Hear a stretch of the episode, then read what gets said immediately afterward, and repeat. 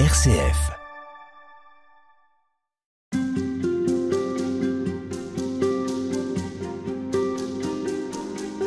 Et on poursuit toute cette semaine du temps de l'Avent avec euh, Francis Mercard. Bonjour. Bonjour. Vous êtes euh, diacre, médecin et au service des migrants, des étrangers, des exilés. Vous êtes l'auteur d'un mémoire en théologie Si l'étranger était chemin pour notre salut. Et avec vous, euh, on essaie de découvrir comment est-ce que notre contact, notre relation aux migrants peut nous permettre de découvrir autre chose que ce que nous croyons. En tout cas, nous laisser bousculer. L'Église aussi s'est laissée bousculer. Euh, on va voir avec vous que l'Église a bougé parce que elle a eu aussi de grandes figures qui ont redit quel était le message évangélique sur cette question-là. Alors, ça a évolué et dans quel sens? C'est très intéressant parce que euh, en fait c'est sur un, une période relativement courte dans l'histoire de l'Église. Parce que l'Église, on dit souvent qu'il y a une structure pesante, qui est incapable d'évoluer. Ben, si on regarde les textes dès 1926 avec Monsieur Chaptal qui voit à ce moment-là sur Paris, dans le migrant, un vivier essentiel pour euh, y pêcher des âmes, ce sont ses propos. Et jusqu'aux propos actuels du pape François, donc en mai 2013, n'oubliez pas la chair du Christ et dans la chair des réfugiés, leur chair est la chair du Christ. Il y a tout un, un trajet qui s'est fait entre les deux. Alors c'est vrai que les, la population migrante était beaucoup moins importante au début du XXe siècle, mais il y a eu quelques grandes figures qui ont permis justement cette évolution. Je citerai en particulier Monseigneur Scalabrini, donc c'est date de 1839 et 1905, il est évêque et fondateur de l'ordre de religieux. Il est considéré comme le père des migrants. Il fonda l'ordre missionnaire de Saint-Charles sa mission était essentiellement orientée vers les migrants. Mais en dehors de cette personnalité-là, c'est intéressant de voir un peu comment les papes eux-mêmes ont évolué. Et le premier, c'est le pape Pie X, qui en 1912 a créé par le motu proprio cum omnes catholicos sur l'immigration un regard particulier sur un office spécial destiné aux migrants, pour suivre les prêtres qui émigraient en France en particulier et qui accompagnaient leur peuple dans la migration ce qui est intéressant là, c'est qu'on parle des catholiques qui partaient vers d'autres pays. Donc là, c'était, ce sont les étrangers qui étaient donc à, Paris. Alors les nombres n'étaient pas très. À l'époque, on indiquait qu'il y avait sur euh, sur Paris en 1921, on comptait 233 820 étrangers, composés essentiellement de Belges, d'Espagnols, d'Italiens, de Polonais et de Russes. Et, euh, et, en France, pour la totalité de la France, on comptait à peu près euh, France entière 3 millions de personnes.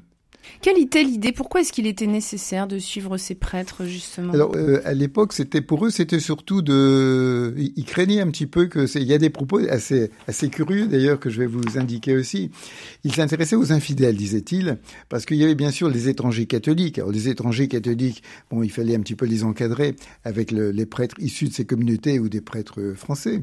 Mais après, il y avait les, autres qui n'étaient pas catholiques, on appelait les, les infidèles. Ils parlaient en particulier des Chinois, et pour eux ce qui était important, c'était de convertir. Les, les conversions devaient être précieuses. Et faisaient très attention parmi les étudiants d'Extrême-Orient en particulier. Mais ils avaient ensuite beaucoup d'inquiétudes sur l'avenir de ces personnes. Et pour tous, il est bon, humain, sans attendre, de chercher d'autres récompenses immédiates que la joie de semer un peu de bien autour de soi. Ce noble désintéressement, il le sait, fera plus pour le retour de nos frères à l'unité catholique que l'argumentation ou les exhortations les plus pressantes. Bon, c'était des propos un petit peu, un peu curieux, un petit peu mitigés, qui étaient beaucoup plus euh, un regard un peu paternaliste et à la fois de méfiance vis-à-vis de ces populations qui arrivaient de d'autres pays, d'autres continents. Il fallait d'une part les, les, encadrer, les cadrer, et puis également, euh, pour ceux qui n'étaient pas euh, catholiques, essayer de les convertir. Et c'est après que les choses ont beaucoup changé, en fait, en particulier après la guerre 40. Il y a une évolution énorme.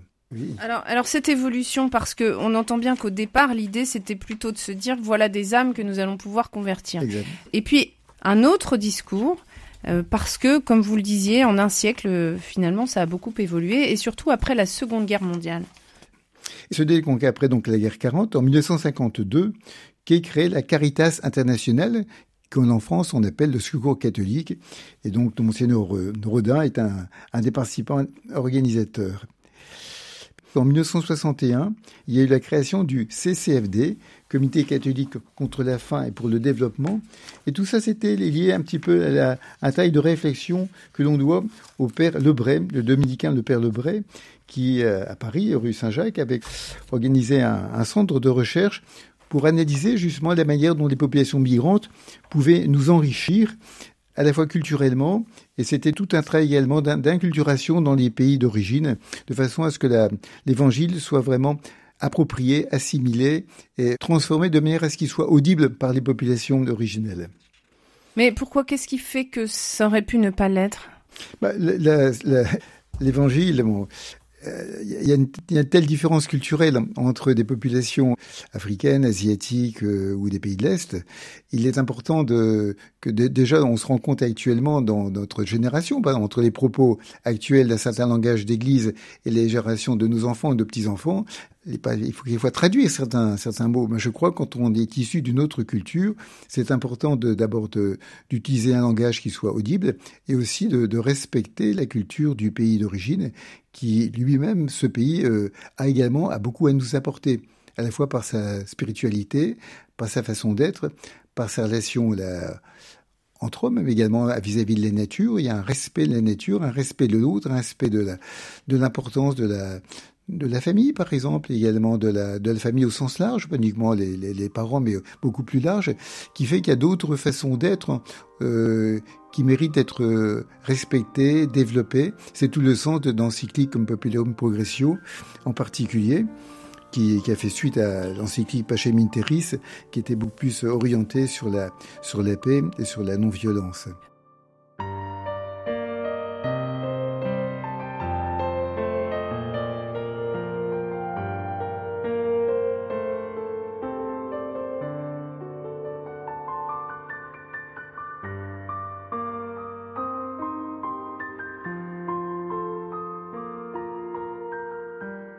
Alors justement, cette encyclique que vous citez, c'est celle euh, du pape Jean XXIII. Oui. On est en 1962, c'est Vatican II. Et là, cette fois-ci, il va élargir cette question de la migration, lui redonner un cadre euh, géopolitique mondial. Oui. Tout homme a le droit, moyennant des motifs valables, de se rendre à l'étranger et de s'y fixer. Jamais l'appartenance à telle ou telle communauté politique ne saurait empêcher qui que ce soit d'être membre de la famille humaine. C'est quand même assez euh, décapant de pouvoir dire ça. Est-ce qu'aujourd'hui, justement, vous parliez de textes qui sont audibles, est-ce qu'aujourd'hui, on peut, en invoquant la famille humaine, proposer justement euh, ces trajets, cette mobilité sans frontières? Moi, j'y crois très profondément. Mais je crois que ça ne peut pas passer par les paroles. Actuellement, le, les discours sont mal, euh, mal entendus, mal reçus, mal perçus, mal acceptés. Il y a une violence telle dans la société qu'il y a une notion de rejet beaucoup trop grande. Et je, crois beaucoup plus par la manière, c'est le, c'est par les échanges que les choses peuvent changer. Et par exemple, au niveau des générations qui peuvent bénéficier de processus comme Erasmus, par exemple, qui permet de, de, voyager en Europe, mais également il y a des projets qui se font pour d'autres pays hors que l'Europe, ça permet de, de, changer son regard, sa façon d'être. Et je crois très très profondément que c'est l'échange, le regard avec l'autre et les, la génération actuelle et de ceux qui finissent leurs études et qui, ont, qui bénéficient de ces projets-là peuvent beaucoup nous apporter, je crois beaucoup aux jeunes générations pour pouvoir partager leur expérience d'enrichissement de cette expérience dans différents pays. C'était le rôle justement des, de la coopération, même si ça portait différents noms. Enfin, le, principe est toujours de, même s'il il y, a toujours un certain danger, quelquefois de paternalisme et de supériorité comme dans un pays en pensant apporter la, une technicité et autre.